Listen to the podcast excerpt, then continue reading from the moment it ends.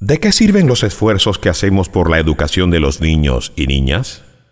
Pitágoras, filósofo griego, comentó, Enseña a los niños y no será necesario castigar a los hombres.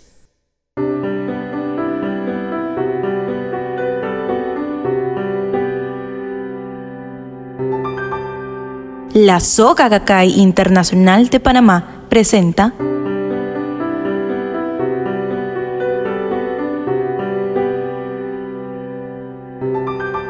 Reflexiones budistas sobre la realidad actual. Quisiera compartir la siguiente historia que me transmitió un maestro de escuela primaria. Una niña de su clase era totalmente incapaz de seguir el ritmo de los demás alumnos se sentaba todos los días en su silla con la mirada gacha y opaca y el rostro sin expresión. El maestro quería hacer algo para ayudarla, pero al cabo de un tiempo se dio por vencido. Sin embargo, un día, durante una hora libre, la observó jugando con un rompecabezas. La miró a través de la ventana cuando la pequeña consiguió ensamblar las piezas perfectamente. Se puso de pie y gritó. ¡Bravo! ¡Genial! Con una luz en los ojos que nadie le había visto antes. Entonces sí podía sonreír, se dijo el maestro. Puede resplandecer. Se reprochó duramente su postura anterior, cómo se había atrevido a renunciar. Así resolvió elogiarla al menos 50 veces por día para compensarla.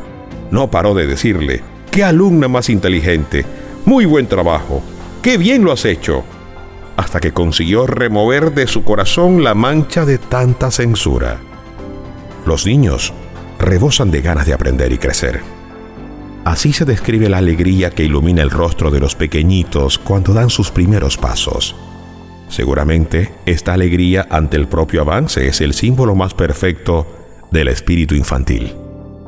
El señor Makiguchi llamaba a esta dicha la felicidad de la creación de valores, el budismo habla que la felicidad solo se abre desde adentro. El florecimiento del potencial interior es el objetivo de la filosofía budista y también la meta primordial del humanismo. Por ende, el verdadero significado de la educación consiste en extraer este potencial interno y la esencia del budismo también consiste en cultivar la bondad interior en cada uno de nosotros.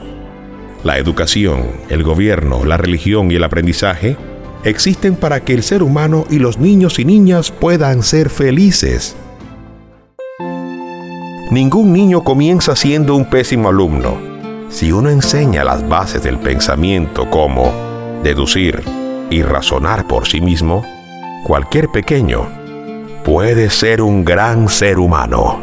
Que canten los niños que viven en paz y aquellos que sufren dolor que canten por esos que no cantarán, porque han apagado su voz. Yo canto para que me dejen vivir. Yo canto para que sonría mamá. Yo canto porque sé